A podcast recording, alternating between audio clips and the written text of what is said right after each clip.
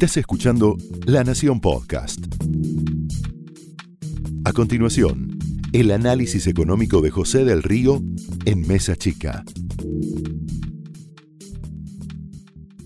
Comenzó el plan económico reloj de arena. Fue poco más de una semana, sí, solo nueve días son los que pasaron del resultado electoral de la última elección a este tsunami institucional que atraviesa la Argentina. Sin embargo, cuando mirás el oficialismo, cambió de un rol de espectador y de, eh, de, rey de las restricciones a un pragmatismo electoral poco creíble, pero con cara al próximo 14 de noviembre. ¿Cuál es la cuenta que hacen? Quedan solo ocho semanas para tratar de curar lo que las urnas dejaron en evidencia. ¿Qué dejaron en evidencia? Una fractura expuesta. En ese periodo, bien corto, Cristina Fernández dejó afuera del tablero a las personas de más confianza del presidente de la Nación. Mantuvo adentro de esa mesa chica del presidente aquellas que recibieron solamente su bendición, al punto que la traición de Guadito, como solía llamarlo el presidente de la Nación, o como puertas adentro llaman al efecto dominó de renuncias que ocasionó esta jugada del aún hoy ministro del Interior, se cobró a la víctima menos pensada, a Salvareza, el ministro de Ciencia. A los albertistas puros se les acepta la renuncia, pero se mantienen en pie todos los renunciados camporistas que sonríen con el logro de lo que fue una jugada que suponen maestra. Sin embargo, la paradoja tal vez más grande que tenemos es que siendo la economía uno de los principales responsables del fracaso electoral, se decidió la continuidad en esa cartera, al menos por ahora. Al final de ese viejo debate de shock o gradualismo que había en la época macrista, se le impuso el shock. Claro que en el sentido inverso al que se discutía en nuestro país hace dos años. No se está tratando en este momento de un shock de ajuste o de ordenar las cuentas fiscales, sino de un shock de dinero a la calle, al mejor estilo papel pintado. Un presupuesto de ficción, funcionarios de transición, la mira en ese reloj de arena que empezó a correr después de las últimas pasos. De golpe, el tan cuestionado Fondo Monetario, hoy lo escuchábamos al presidente de la Nación, se convirtió en un salvavidas de corto plazo para una economía acá, como fue en su momento el fin de las AFJPs, cuando Amado Vudú decidió que tenían que pasar a ser parte del Estado. Hay 4.334 millones de, de dólares en derechos especiales, como se le dice a la moneda del Fondo Monetario Internacional, que se van a usar para financiar este rojo fiscal y también indirectamente parte de esta economía, entre comillas, del bienestar.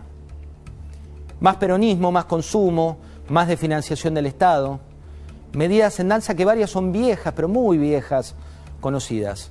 Se sube el mínimo no imponible de ganancias a 175 mil pesos. Hoy gran parte de los funcionarios están haciendo las cuentas al respecto. También se está avanzando sobre un salario mínimo vital y móvil mayor, un 46% mayor.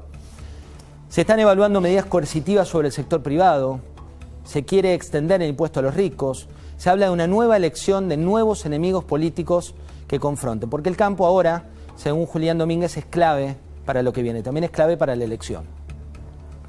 Paradojas al cuadrado, Juan Mansur, el dueño de la fábrica de aceitunas Nucete, que tiene sede en La Rioja, que juega la agroindustria, había sido el dueño anterior, ¿te acordás de Nucete, la familia Nucete? Quien había contado cómo lo asfixiaron y que fue durante el gobierno acá que le habían cerrado el principal mercado de exportación. El flamante jefe de gabinete le había ofrendado también una victoria al presidente Fernández en estas últimas pasos, tiene buena llegada a Hugo Sigman, es un detractor, detractor del aborto legal y fue denunciado por el caso de una niña de 11 años que había sido abusada y fue obligada a tener una cesárea. Llegó Mansur, ¿eh? llegó con su denuncia judicial de Elizabeth Gómez Alcorta, la ministra de Mujeres, Género y Diversidad, Aníbal Fernández, en un déjà vu electoral, asumió como ministro de Seguridad. Le dejó en bandeja todo eh, a la oposición. Acá tenemos varios referentes para hablar de eso, vamos a ver qué opinan.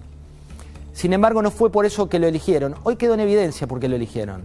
Va a ocupar espacios, va a contestar como le contestó a Lilita Carrió, va a contrastar, va a atacar.